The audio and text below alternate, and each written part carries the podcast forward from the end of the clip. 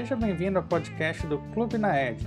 Você é o convidado de honra do nosso primeiríssimo episódio, em que Jaqueline Pimentel conversa com o professor Pedro Paulo Melo, da Fundação Dom Cabral, sobre gestão de processos.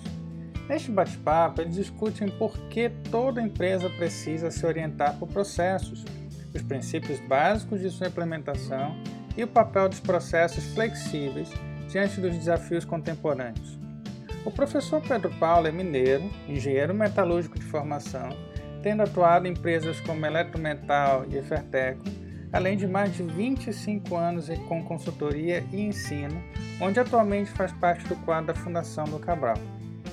Este podcast é o ponto de encontro semanal para quem quer crescer no mundo dos negócios, como empreendedor ou executivo. Eu sou Elon Lima e convido você a entrar e ficar à vontade, porque este é o seu clube de gestão. Olá, estamos aqui com o professor Pedro Paulo, da Fundação Dom Cabral, que falará conosco sobre gestão de processos. Esse tema que é extremamente rico, extremamente interessante, que certamente é de interesse de muitos que estão nos ouvindo nesse momento. Professor Pedro Paulo, a nossa primeira pergunta é sobre a importância da gestão de processos para as organizações dessa sociedade do conhecimento, esse mundo VUCA que nós estamos vivendo hoje e que tanto tem levado a reflexões muito interessantes e também desafiadoras. Bom, Jaqueline, é a gestão de processos, é, instintivamente, todo empreendedor, todo empresário gerencia seus processos. Por quê? Por meio dos processos que nós fazemos as coisas acontecerem nas organizações. É por meio dos processos que nós implementamos estratégias do negócio. Né? Então, a importância está justamente aí, nessa sociedade da, do conhecimento, da gestão do conhecimento. Inclusive, a boa gestão de processos ela está intimamente ligada à gestão do conhecimento nas organizações. Por quê? À medida que se planeja a execução de um processo, usando aquela ferramenta tradicional do, do, do, popularizada pelo Deming, né, que é o famoso PDCA, ao se planejar a execução de um processo, eu estou criando aí, na realidade, um padrão de trabalho, que o plano de execução é o meu padrão de execução ou o procedimento que eu vou adotar. E sem esse padrão, eu não teria onde registrar os avanços, as melhorias, as melhorias por meio das ações corretivas, preventivas ou qualquer ação de inovação que eu tenha que implementar nos meus processos. Então, está intimamente ligado. Sem uma gestão eficaz de processos, né, eu não vou conseguir implementar de maneira satisfatória muitas estratégias da minha organização, o que vai conduzir as empresas a um ambiente mais é, favorável à competitividade delas, tudo começa com uma gestão eficaz, eficiente desses processos aí. Perfeito. E aí, na sua fala, você trouxe uma palavrinha mágica que a gente ouve muito quando se começa a trabalhar processos, que é a palavra padrão. E parece que existe um descortinar aí de críticas a essa coisa do padrão, né? Hoje algumas empresas dizem, por que pensar em padrão se eu estou vivendo na era da inovação, se eu estou vivendo na era da, das metodologias ágeis, e de repente o padrão ela, ele pode gessar a minha empresa. Como é que nós poderíamos então mostrar qual é o equilíbrio, né? Ou falar um pouco aqui desse equilíbrio entre o padrão e de fato você ter liberdade, flexibilidade para criar e inovar. Você acabou de falar uma palavrinha mágica aí, que é flexibilidade também, né? Padrões flexíveis, esse é o nosso grande desafio. O que é o padrão? O que é um padrão? Né? Padrão, ele é a referência de alguma coisa. Ele é por meio do padrão que eu vou comparar se a minha maneira de executar um processo está adequada ou não às minhas necessidades. Se aquele processo, da forma que foi definido, ele está entregando os resultados esperados para ele. Então, isso aqui é padrão, padrão de medição, é quando eu comparo uma coisa com a outra, é uma referência, né?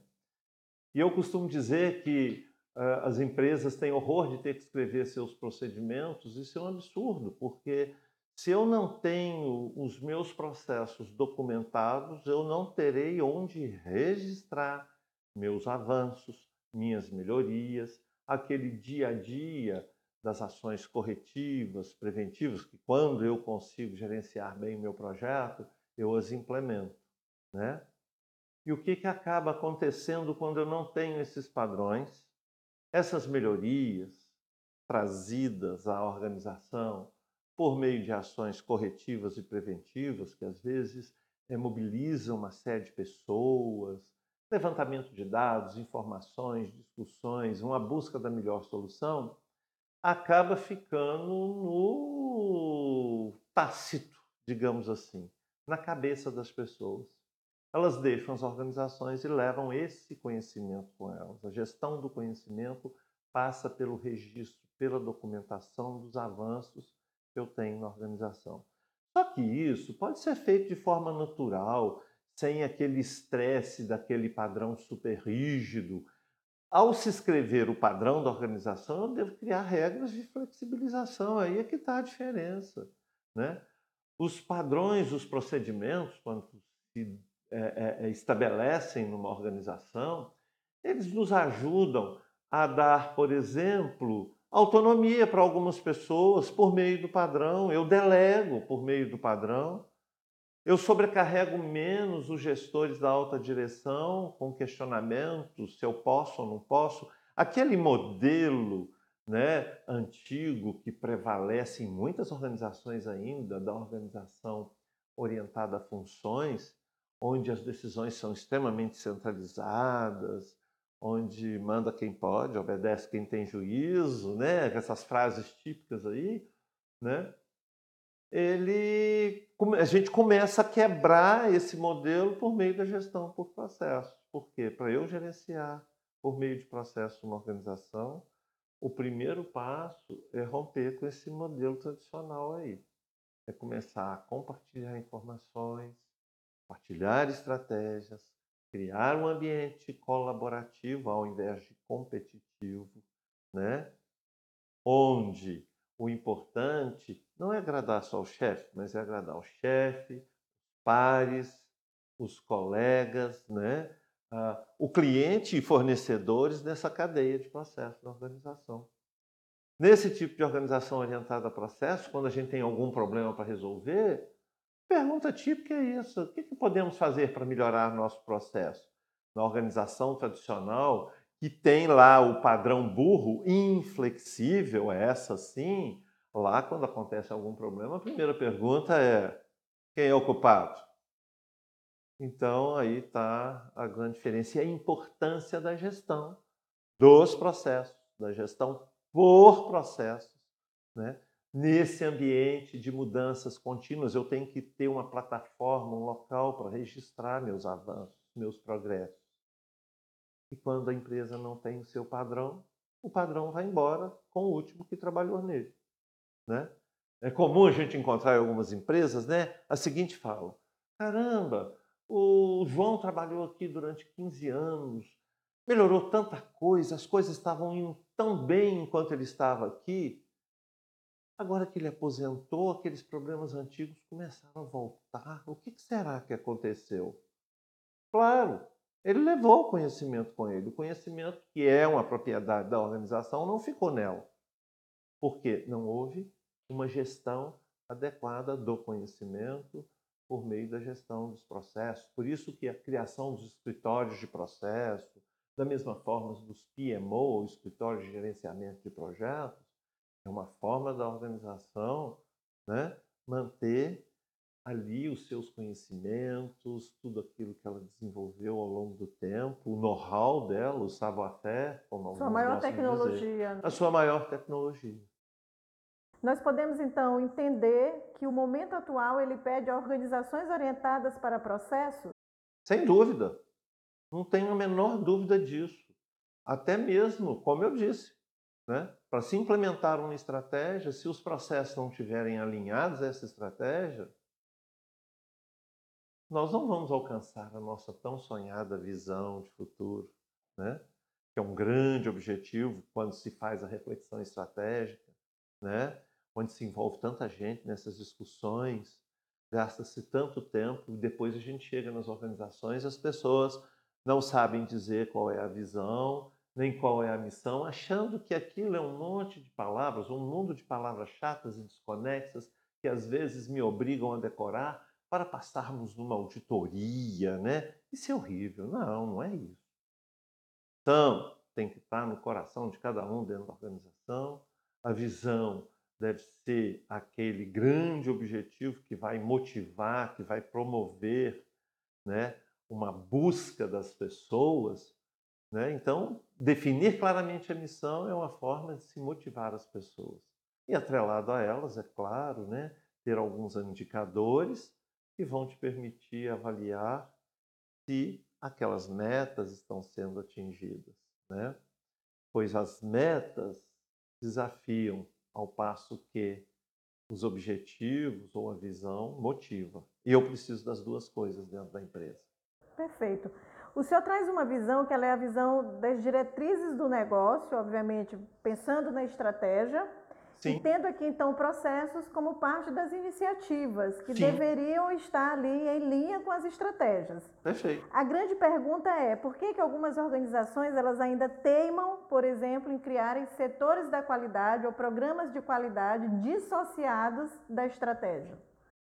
Eu acho que isso é um grande equívoco dessas organizações.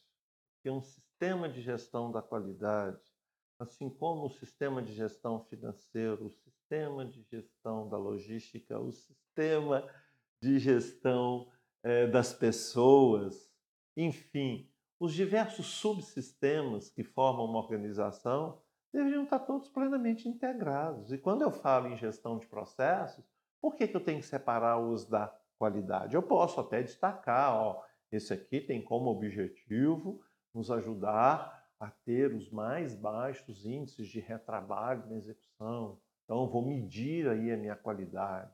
Né? Qualidade é uma parte, assim como todas as outras são. E separar isso é um absurdo. Né? Inclusive, a própria ISO 9000, uma das coisas que ela pede é desenhe lá a sua cadeia de processos, seu fluxo de processos, seu mapa, né? para a gente entender a organização. A ISO 9000 traz um modelo de gestão de processo muito rico, muito interessante e muito bom para as organizações que levam a sério. Para organizações que querem implantar um sistema de gestão da qualidade, não apenas visando a certificação ou sempre preparando as pessoas para receber auditores. O sistema não é para auditor gostar e ver. O sistema de gestão da qualidade ele tem que ser para a organização tirar o proveito, né, usufruir dos benefícios do modelo tão bem desenvolvido lá pelos ingleses inicialmente, foi a primeira proposta da ISO, né, teve origem em normas inglesas, da ISO 9001, porque ISO, pessoal, é muito mais do que ISO 9000, ela tem milhares de normas em todas as áreas. Ela se tornou muito conhecida por conta das 9000, que se popularizou. Né? Mas, em suma, nada de dissociar os processos de gestão da qualidade, juntamente com todos os outros processos de gestão, se juntam com um objetivo comum de tornar a organização o quê? Competitiva, né? lucrativa, que promova um ambiente de trabalho é, agradável para aqueles que trabalham lá, enfim, é mais um. E longeva, não é? Que hoje longeva. a gente nem fala mais em perene, mas pelo menos com o tempo mais longo possível. Longeva é tão bom quando a gente chega e fala assim, poxa, essa empresa aqui já está na terceira, na quarta, na quinta geração, né? Eu, nos tempos que eu estudei, morei na Europa, eu ficava admirado com aquelas empresas, eu via lá desde não sei quanto, grandes empresas, desde 1780, de, o açougueiro lá estava na 15 geração da família lá vendendo carne numa determinada região, o padeiro a mesma coisa. E hoje a gente vê as multinacionais alemãs, por exemplo, que elas têm essa história. Além de estar em diversos países do mundo todo, elas são tradicionais, elas são longevas. Né? Professor Pedro Paulo, em relação à empresa com a sua gestão orientada para processos, Existem princípios que devem ser observados? sem dúvida nenhuma, porque quando a gente vai analisar os problemas, as dificuldades que as empresas têm no gerenciamento dos seus processos, em geral é porque alguns princípios não estão sendo adotados. Eu posso citar oito aqui, que são muito conhecidos até como os princípios da gestão da qualidade, a ISO coloca lá. Só que eu falo numa outra linguagem. Eu abordo isso tanto quando eu falo de projetos, quando eu faço, falo de processos. O primeiro deles, o campeão, é o famoso foco nos stakeholders. Eu preciso saber quais são os stakeholders da minha organização. Que para ter foco, a primeira coisa é saber quem são. Como é que eu vou ter foco se eu não os conheço? Né? Quais são os stakeholders da organização? E o que é um stakeholder ou parte interessada? Pode ser uma pessoa, uma organização, né? um departamento, né? interno ou externo àquela empresa, que tem interesses tanto de natureza positiva quanto negativa. Então, é, que quer o bem, que quer o mal, digamos assim. Então, eu tenho aí os stakeholders. E ter foco neles é importante. Mas o que é ter foco? Primeiro, é conseguir elencá-los.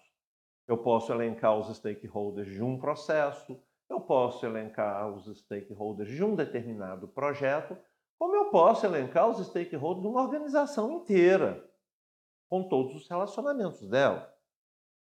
E aí, após isso, eu preciso saber quais são as necessidades de cada um ou os interesses de cada uma dessas partes interessadas. E olha, pessoal, é muito sério esse negócio, porque necessidade vira requisito. Requisito é aquilo que eu tenho obrigação de atender, de cumprir. E quais seriam então as necessidades de um cliente? Ele quer a qualidade do produto que ele compra, ele quer um preço justo, ele quer prazo. Não adianta eu entregar um produto muito bom a preço justo na hora errada, fora da hora. Né? Já um acionista, que é um outro stakeholder importante da organização e que tem suas necessidades e seus interesses, ele visa o lucro, ele colocou o capital dele, ele quer o retorno desse capital investido. Por outro lado, um fornecedor, que é outro stakeholder importante também, ele vai querer relações de parceria, ele vai querer pontualidade nos pagamentos dele, ele quer receber lá na empresa dele especificações claras, né, que sejam fáceis de entender, para ele te, te entregar, te fazer uma boa entrega. E os empregados daquela organização, que também são stakeholders muito, muito, mas muito importantes, eles querem segurança no ambiente de trabalho, eles querem reconhecimento, oportunidades de desenvolvimento. Eu preciso conhecer essas necessidades. E agora, passando rapidinho, quais seriam as necessidades dos governos, que são stakeholders importantes? Tributos. Eles querem a parte deles. E eu não posso fechar os olhos para isso. A sociedade quer empregos. Os órgãos reguladores querem que você cumpra as regulamentações estabelecidas. Então, tudo isso vira requisito. Mas não basta conhecer as necessidades, eu preciso conhecer também as expectativas desses stakeholders, mas tomando cuidado de não deixar que as expectativas se transformem em requisitos, porque elas não são requisitos. Eu não tenho obrigação de atender expectativas. Primeiro eu atendo a necessidade. Sobrou recurso, sobrou tempo e condições, eu parto para as expectativas. Né? Tem um artigo interessante de dois autores americanos que eu sempre distribuo para os meus é, é, participantes dos cursos, né, lá na Fundação Dom Cabral e outros lugares, que se chama O Modelo das Necessidades. Lá ele fala claramente que quando, na prestação de serviços, nós não atendemos às necessidades do cliente, eu vou gerar nele raiva indignação. Vou ganhar um cliente terrorista. E que necessidades seriam essas? A primeira delas, sem ordem de importância, segurança, autoestima, tratamento justo. Já quando eu não atendo a uma expectativa, eu vou gerar uma leve irritação, mas eu não vou perder o cliente por isso. Aí está a diferença. Eu lembro bem, alguns anos atrás, eu levei um automóvel meu para fazer uma revisão de uma concessionária. E lá o carro estava muito sujo quando eu deixei esse carro lá. Ao buscar o carro de novo, eu fiquei muito satisfeito, surpreso surpreso, fui surpreendido com o carro limpíssimo, bem cuidado. Eu falei assim: caramba, não estou nem conhecendo meu carro. E saí todo feliz, né? Depois de um dia sem carro. Não andei 100 metros, o carro voltou a apresentar os mesmos defeitos que eu havia motivado que eu deixasse lá. O carro parou numa avenida muito movimentada, os motoristas buzinando. Eu já comecei a sentir a minha segurança aí em, em xeque. Tanto do, a segurança pessoal, né, quanto do meu patrimônio, que é o carro, né? Eles poderiam bater nele. E ainda o brasileiro costuma ser muito educado, né? Ainda falam, tira essa lata velha daí. E nós brasileiros temos uma relação com o automóvel meio de amor, né? E aí a autoestima foi lá para baixo. Eu me lembro que eu dei um murro no volante, convoquei, convoquei a criança nessa hora, né? E falei assim: caramba, eu não levei esse carro para ser lavado, eu levei esse carro para ser reparado, consertado. Antes tivessem me entregado um carro sujo mas com a minha necessidade atendida. Eu acho que esse exemplo ele é muito claro e serve para as empresas refletirem. Ao invés de ficar investindo fortunas na tentativa de superar expectativas, elas devem primeiro se esmerar em atender aquilo que é realmente necessário para o cliente. O que, que ele precisa, o que, que ele quer. Perfeito. E é aí, realmente um exemplo que ele dá forma de modo muito eficiente sobre a fala, né? Não tem como esquecer. Não tem. E aí vem os outros princípios, que é a liderança, o princípio da liderança, que é, e eu chamo atenção para um aspecto, que é você chamar atenção para um aspecto aí da liderança, porque liderança envolve muitas coisas, mas aqui é a capacidade do líder definir objetivos claros e comuns para todos. E quais são esses objetivos? Objetivos relacionados aos requisitos dos meus stakeholders. É quando eu passo a ter requisitos da qualidade, objetivos da qualidade, claro. É, quais seriam os objetivos da qualidade? Olha, buscar os mais elevados é, níveis de satisfação, buscar os menores índices de retrabalho ou de não conformidade de produto, ou de devolução, ou de reclamação, né? Aí tem que ser os menores. Quando a coisa é boa, tem que ser os maiores. Né? Outro, objetivos de prazo, relacionado a prazo, pontualidade na entrega. Pontualidade não é chegar antes nem depois, é chegar na data. Nem antes nem depois. Pontualidades no que diz respeito a preço, ou seja, pontualidade, desculpem, é, é, é, objetivos relacionados a preço, ou seja, ter preços competitivos, que vai dar acesso àqueles clientes aos meus produtos e serviços. Quando eu olho para os outros objetivos, por exemplo, do stakeholder acionista, buscar os mais altos índices de lucratividade possível. Eu sou gestor de um processo, eu tenho que pensar no cliente sim, mas eu não posso entregar um produto maravilhoso ao cliente dando prejuízo para o meu patrão, em absoluto, né? E aí nós vamos percorrer todas aquelas necessidades e requisitos dos diversos stakeholders e para cada um deles um objetivo. Então aí é que está. Eu tenho objetivos na minha organização que estão alinhados às necessidades. E é interessante porque os objetivos, uma vez acompanhado de metas, eles quantificam e tornam de fato os objetivos tangíveis. Sem dúvida. Né? As metas conseguem trazer isso de um modo analítico e, e, obviamente, permitem decisões que elas sejam mais assertivas. Por meio dos indicadores, Por né? meio dos indicadores. E, e, e, ter objetivo é importante, mas ter metas para eles é fundamental, porque se o objetivo motiva, já falei isso antes, as metas desafiam. E a gente precisa dessa dupla aí para poder instigar as pessoas, né? E é gostoso trabalhar num ambiente onde a gente vê os desafios e, e serem é, é, é, vencidos. vencidos, né? Depois vem o princípio do envolvimento das pessoas. Envolver as pessoas por meio de uma gestão participativa é fundamental. Né? É quando eu dou voz aos membros da minha equipe para escutar suas sugestões, opiniões, ideias. Né? É, como se diz, é, é, é, como eu poderia afirmar, como sempre afirmo, é quando eu estou, por meio da gestão participativa, levando as pessoas a participarem do processo decisório dentro da minha organização. E isso é de extrema importância porque as pessoas, nós seres humanos, somos seres sociais. Nós temos necessidade de fazer parte, ter parte, fazer parte de alguma coisa, né? ser parte. E aí, isso vai nos motivar, por que isso nos motiva? E mais que motivar, vai gerar comprometimento, porque a gente se compromete com aquilo que ajuda a construir, né? E vai gerar nas pessoas o que a gente chama tanto que, de, que a gente chama tanta atenção, que é o. Ih, me deu um branco aqui agora. O sentimento de pertencimento. De per... O sentimento de pertencimento, mas é, as pessoas passam a ver o sentido do trabalho para elas nessa hora. É que nós né? falamos muito é que hoje faz muita diferença. engajamento. Engajamento mas é o que vai gerar o né? engajamento. Né? Mas o engajamento vem dessas ações. É, nós estamos ainda muito distantes de conseguir entender o que as pessoas de fato precisam para se sentirem engajadas. Sim. E muitas vezes apostamos em políticas e floreamos muito e de fato não, não entendemos as pessoas. E quando a gente assusta, esse engajamento vem de ações muito simples, que é simplesmente dar a oportunidade de cada um se manifestar sobre o trabalho que ela realiza no dia a dia. E às vezes a última pessoa a ser ouvida é quem faz.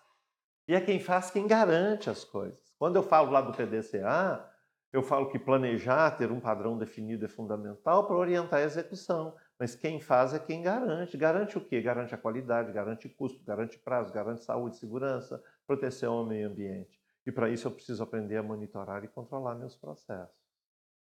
Porque fazer o check, o to check lá do PDCA não garante nada. Só garante uma coisa: eu não deixo sair de dentro da minha organização ou do meu setor um produto não conforme, um serviço não conforme. Eu tenho a última chance de segurá-lo lá. Mas a checagem, a verificação só me permite constatar, enquanto que quem executa garante, quem verifica constata. Para isso eu preciso monitorar e controlar as saídas ou o produto do processo. E tanto no monitoramento e controle do processo ou monitoramento e controle do produto, eu posso ter que tomar ações corretivas e preventivas. É quando eu vou lá para o A do PDCA, a ação gerencial que eu devo tomar. E quando eu me concentro apenas em reparar, reparar, reparar, sem tomar ações corretivas, eu me torno um gestor bombeiro. Quando eu evoluo na escala de evolução de Darwin, brincando aqui com vocês, para um gestor que, além de reparar, busca as causas dos problemas, e define ações corretivas, ele evolui para um modelo reativo, que é menos pior do que ser um bombeiro. Né? Mas o grande tchan está no gestor que é proativo, é aquele que privilegia a ação preventiva. Mas isso só é possível num ambiente onde eu tenha padrões de referência validados e pessoas preparadas para isso. Né? Então, essa é a questão toda. E o meu meus processos estarão continuamente em evolução na medida em que eu, isso se chama girar o PDCA, né? Coisa que às vezes o povo confunde por aí. Você pergunta: o que, você precisa fazer para manter um processo sob controle? É o sonho de consumo de todo mundo. Muita gente não consegue responder isso, porque precisa aprender como é que é monitorar e controlar. Monitorar é medir, é supervisionar, é acompanhar, Controlar é fazer a intervenção correta no processo, por meio dessas ações. Então, e aí vem, e nesse, nesse, naquele princípio do envolvimento das pessoas, quando eu não envolvo, eu vou gerar nas pessoas frustração, elas vão se sentir de fora do processo. E pessoas frustradas geralmente ficam com autoestima em baixa. E geralmente tem posturas do tipo: olha bem que eu avisei, mas ninguém me perguntou, ou ficam torcendo para as coisas darem errado. Nessa hora, surge também nessas pessoas que não são envolvidas o sentimento da insegurança e do medo. Raiva combinada com medo, ou melhor, frustração combinada com medo gera raiva e a raiva leva à sabotagem. Mas é a sabotagem que o subconsciente dessa pessoa vai fazer. Não é porque ela quer, porque ela é mau caráter. Longe disso.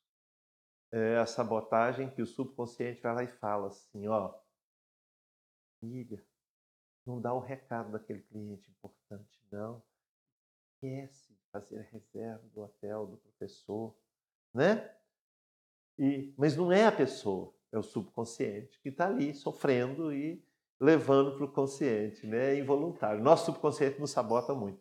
Depois vem o princípio da gestão por processos, que é justamente identificar quais os processos que eu preciso ter para atender os requisitos dos meus stakeholders. Então, eu preciso de ter vários tipos de processos na organização. Processos gestão da qualidade, processos de gestão de custos para controlar preço e garantir o lucro também, processos que envolvam a saúde e segurança das pessoas, o meio ambiente, processos de controle financeiro, processos que vão controlar gestão da logística para garantir prazo e preservação do produto. Enfim, é um conjunto de processos que eu preciso ter para fazer a minha empresa rodar. E aí surge um conceito interessante das duas categorias de processos: são os processos do negócio e os processos de suporte. Ou, na, na gestão pública, o pessoal costuma chamar é, processos fim, o processo do negócio, e processos meio para os processos de suporte. Né? Não existe uma hierarquia entre eles. Né? O processo de suporte é aquele que garante o funcionamento do processo do negócio. O processo de suporte eu posso terceirizar, do negócio não, senão eu perco o negócio. Né? Depois vem o princípio da abordagem sistêmica, entender que nenhum processo funciona de forma separada ou independente, eles precisam funcionar de forma sincronizada, integrada e harmoniosa, né? cada qual com seu objetivo específico, mas visando o objetivo do todo, o todo. Né? Então, quando eu falo de forma harmoniosa, é compartilhando estratégia. Quando eu falo de forma sincronizada, cada um na sua hora. E de forma integrada, é a gente conhecendo, procurando estabelecer onde é que estão as interfaces entre os diversos processos. Porque nas interfaces são fontes de problema.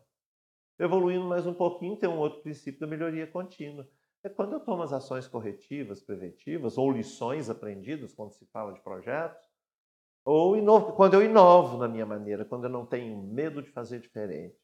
Gente, a perfeição não existe. Mas a gente pode correr atrás dela. Por que não? É aí que vem a melhoria contínua. É quando a gente tem a consciência. Essas empresas de falarem nas suas políticas e tudo. Ah, nós queremos ser uma empresa excelente. Tudo bem. Mas a excelência jamais será um status de qualquer organização. Será sempre uma busca pela excelência. E essa busca que traz a melhoria contínua.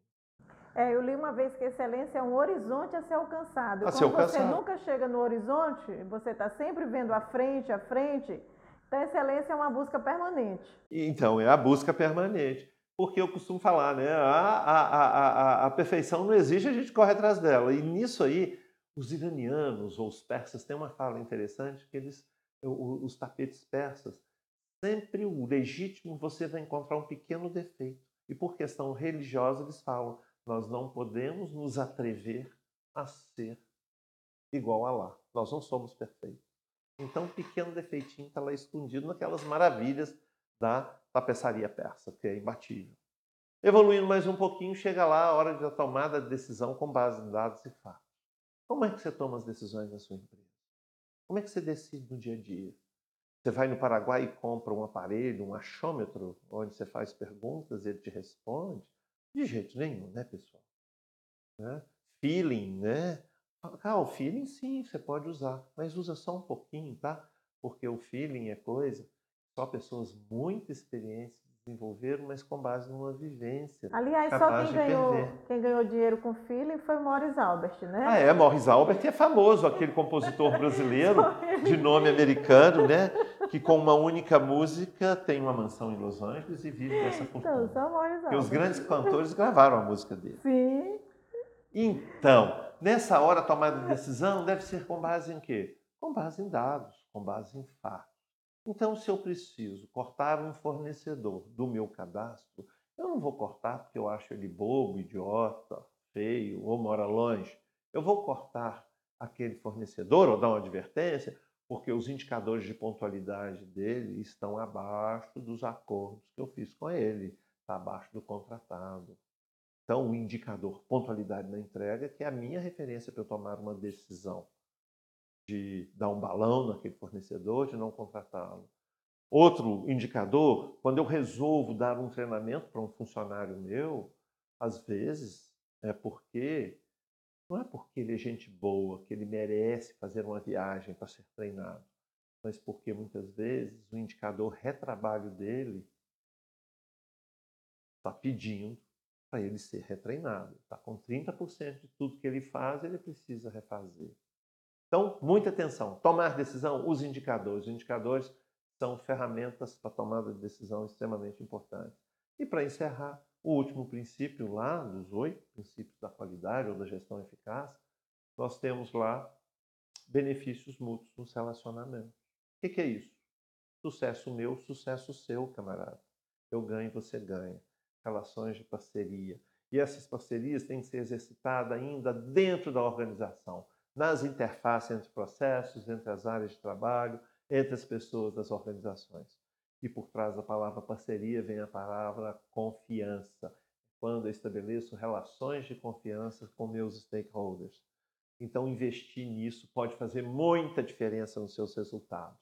Numa crise como essa que nós estamos vivendo agora, do Covid-19, né, onde está todo mundo sem saber para onde ir, em muitos casos, eu vou precisar estar muito bem com meus diversos stakeholders sejam meus fornecedores, para entender um possível atraso no pagamento, porque meu fluxo de caixa pode ficar em situação difícil, né? ou alguns clientes que podem, eh, eu posso estabelecer uma relação solicitando antecipação de alguns pagamentos para eu enfrentar essa crise. Ou um relacionamento com o banco, onde eu movimento meu dinheiro, ou um relacionamento com um órgão público, e por aí vai. Então, benefícios mútuos nos relacionamentos. Relação ganha-ganha, parceria. E é isso aí, pessoal. A gestão eficaz, com esses princípios aí, fica mais próxima da gente. Próximo da perfeição. Próximo, próximo da excelência. Mas eu corro atrás dela o tempo inteiro. Perfeito. Professor, olha só.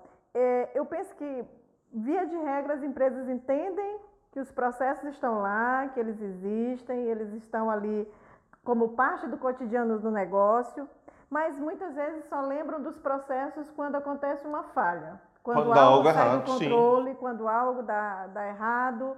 Porque o que nós percebemos muito claramente, olhando para o dia a dia das organizações, é que muitos é, é, fundadores, muitos empresários acham perda de tempo ficar se detendo sobre mapeamento de processos, sobre ficar de fato ali levantando todas as interfaces de processo, analisando rupturas, fazendo de fato esse dever de casa que deveria ser feito para que nós pudéssemos então criar uma trilha daí de busca dessa perfeição. Como é que você percebe isso? Isso é uma percepção só nossa aqui, da nossa região, ou você percebe isso na, nos demais locais por onde você já passou, nas demais empresas por onde você já implantou soluções em gestão? Para todo lado a gente encontra essa figura aí, que é aquele sujeito que acha que a equipe dele está perdendo tempo. Já tive caso de uma clínica numa capital aí do Brasil, onde um dos médicos passava as equipes de trabalho. Mas ao final do trabalho, o pessoal chamou, ele passou mais uma vez para dizer que não acreditava. A diretora executiva que estava à frente desse projeto chamou ele lá e falou assim: Olha, aqueles dois milhões a mais que vão cair na sua conta estão vindo deste trabalho aqui. Isso tem algum valor para você? Só fez essa pergunta. Então, mas acontece sim. Agora, o empresário, ele que está ali no nível estratégico, ele até nem deve se meter muito nisso, não, porque isso não é coisa para empresário, não, mexer com os processos, mas ele tem que estar atento ao que está acontecendo na organização dele, definir diretrizes claras, porque cabe ao corpo gerencial dele implementar essas diretrizes por meio desses processos. A gente na Fundação Dom Cabral ensina a gestão de processos com foco no mapeamento e redesenho. Claro, para eu chegar a um padrão, como é que eu vou padronizar um processo sem antes eu, eu eliminar os problemas que esse processo tem? Né? Uh, ou rupturas, como alguns colegas gostam de chamar, né? Eu não uso muito a palavra ruptura, não, porque quando chega nas empresas de varejo, ruptura no varejo é a falta de produto na prateleira ou lá no CD, no centro de distribuição. Né? E aí a gente chega com esse termo, o pessoal fica, é, às vezes, a taxonomia, opa, a nomenclatura, o nome que se dá às coisas, muitas vezes gera confusão no ambiente de trabalho, no mercado. Mas é muito importante ter em vista isso. Do mesmo jeito que eu encontro esse empresário que não valoriza, acha que é perda de tempo, e eu já vi esse mesmo empresário um dia chegar apavorado e dizer: caramba, como eu estava errado. Tivemos um prejuízo absurdo porque um processinho bobo que ninguém dava importância para ele gerou um transtorno absurdo para a nossa empresa. Perdemos um cliente importante, tivemos uma rescisão contratual em função de uma coisa que eu achava que nós éramos muito bons. Eu falei assim: é, você achava. Então para de achar e começa a medir seus processos que você vai acompanhar melhor. Desliga o achômetro, né?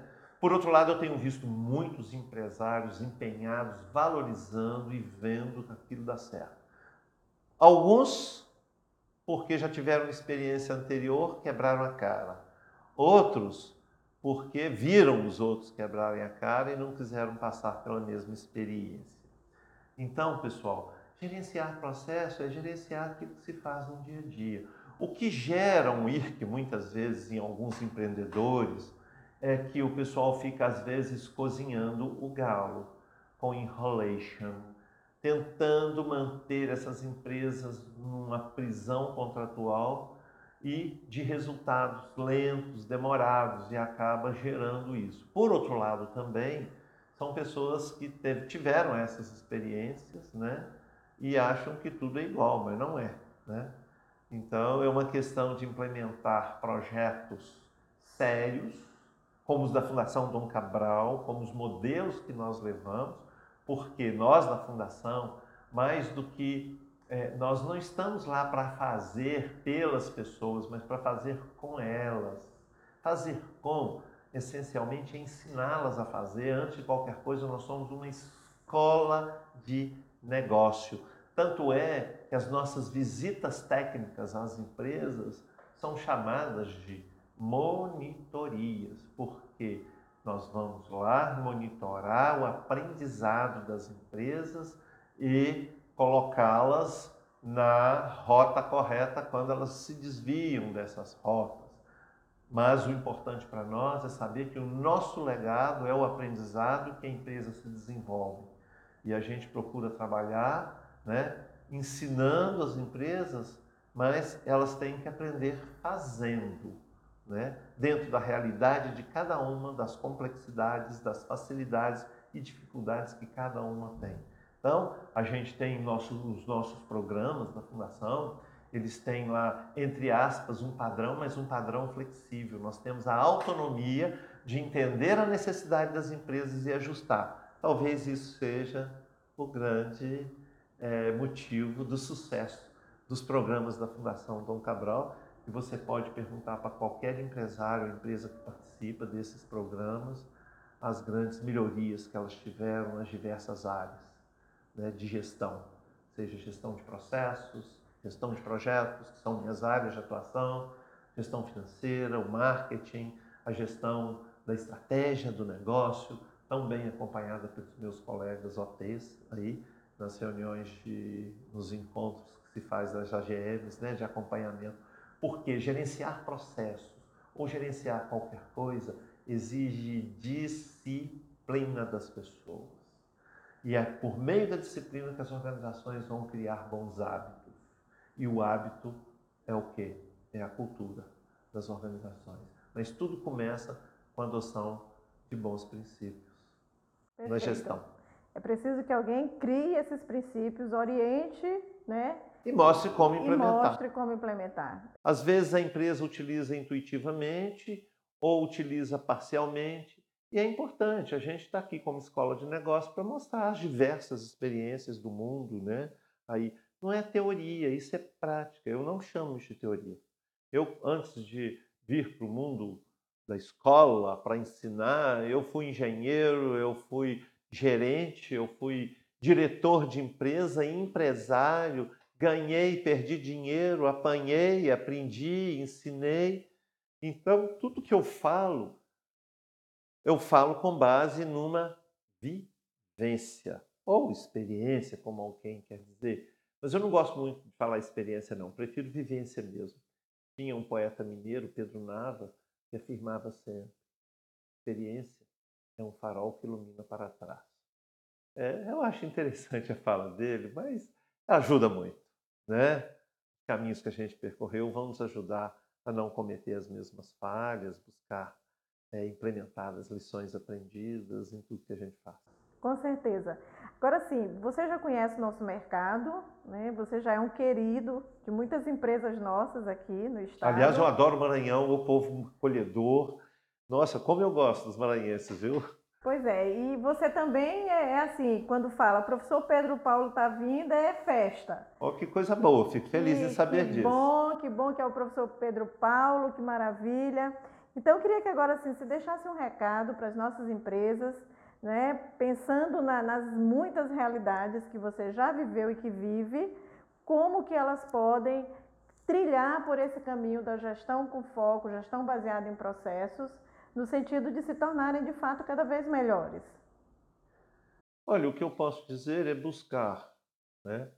em primeiro lugar, ajuda, a gente precisa buscar ajuda. A Fundação Dom Cabral, através dos programas dela, ou melhor, por meio dos programas dela, é, tem uma série de, de sugestões e de programas que podem ajudar bastante as organizações, as empresas. Né? Uh, envolver as pessoas, sem as suas pessoas, sem aquele colaborador devidamente é, trabalhado para dar resultados, você não chega a lugar algum. Então, tem que investir no desenvolvimento das pessoas, preparar pessoas para desenvolver outras pessoas. Isso a gente faz. Né? A gente forma multiplicadores. Às vezes acontece numa ou outra empresa que o pessoal não aproveita isso querem estabelecer uma relação de dependência com a gente, a relação de dependência é péssima. Então, o meu conselho é buscar esses caminhos, é conhecer melhor a sua própria empresa, se envolver verdadeiramente, principalmente o empresário, aquele número um da organização, porque o exemplo vem de cima sempre, e o bom exemplo e o mau exemplo. Olha aí, cuidado com os exemplos que a gente dá. Né? E não perder de vista que a base, o começo de tudo, começa com a boa reflexão das estratégias, para a partir daí eu avaliar onde é que eu preciso concentrar mais esforços na minha organização. É preciso buscar ser competitivo, estar alinhado ao que está acontecendo no mundo, inclusive não podemos esquecer aí da transformação digital que está vindo por aí, não esquecer que gerenciar processos que envolve pensar em riscos, como todo negócio, e mais do que nunca agora, nesse momento difícil que o mundo está vivendo, o Brasil, que é a questão da contaminação dessa pandemia, é uma oportunidade única para se pensar numa nova organização, uma nova forma de encarar as situações difíceis, porque elas jamais deixarão de existir, elas são cíclicas. E a organização que tem os seus processos, bem definidos, bem estruturados, ela vai sentir na pele, mas vai sentir muito menos que aquelas que não têm. Ela vai enfrentar muito melhor esses momentos difíceis. Ela vai se reorganizar com muito mais rapidez, porque esse é um momento de grande entropia ou de desorganização, porque até a mente dos dirigentes fica confusa, ninguém sabe para onde ir. Nós não estamos vivendo um momento de um risco de uma epidemia. Nós estamos vivendo um momento de uma incerteza absurda, absurdamente alta, que vai exigir muito cuidado, muita cabeça fria, para a gente não se arrepender depois. Então, processos bem definidos, bem estruturados, padronizados de forma é, é, é, flexível e inteligente, podem nessa hora te ajudar bastante. É importante lembrar que tudo na empresa é processo. Tudo. A empresa né? funciona a custo de processo. processo. Finanças, processo. Marketing, processo. Então, assim... Processo é o fazer. Querendo reconhecer ou não, se não apostar nos processos como uma forma, de fato, de trabalhar a empresa no sentido dela ser melhor, pode estar perdendo muita chance de se destacar no seu mercado de atuação. Né? Sim, sim. Isso mesmo. Né? Perfeito. Né? Professor Pedro Paulo, nós agradecemos imensamente sua participação. É sempre muito bom aprender com você, conversar com você, sempre muito é, é, esclarecedor. Né? Eu acho que eu saio daqui certamente com mais valor agregado. Eu tenho certeza que quem ouvir a sua, né, seu momento conosco, essa sua fala, vai sim acrescentar algo mais. E o que nós esperamos é tê-lo mais vezes conosco aqui e em vários programas que nós tivermos para fazer.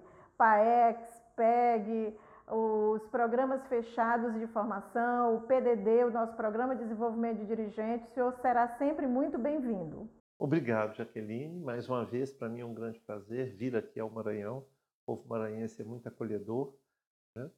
e fazer esse trabalho que está na minha missão de vida, que é ajudar na transformação das organizações, das pessoas, organização, eh, transformação em todos os sentidos.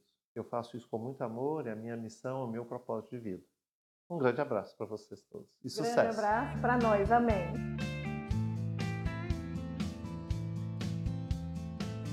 Gostou do nosso conteúdo? Convido a deixar seus comentários no nosso blog clubenaed.ebador.com ou no nosso e-mail clube.podcast.naed.com. Visite também nosso perfil no Instagram, arroba oinaed.com. Este episódio contou com a participação de Jaqueline Pimentel na entrevista, captação de áudio e edição de Washington Silva e Elon Lima e narração de Elon Lima. Até a próxima!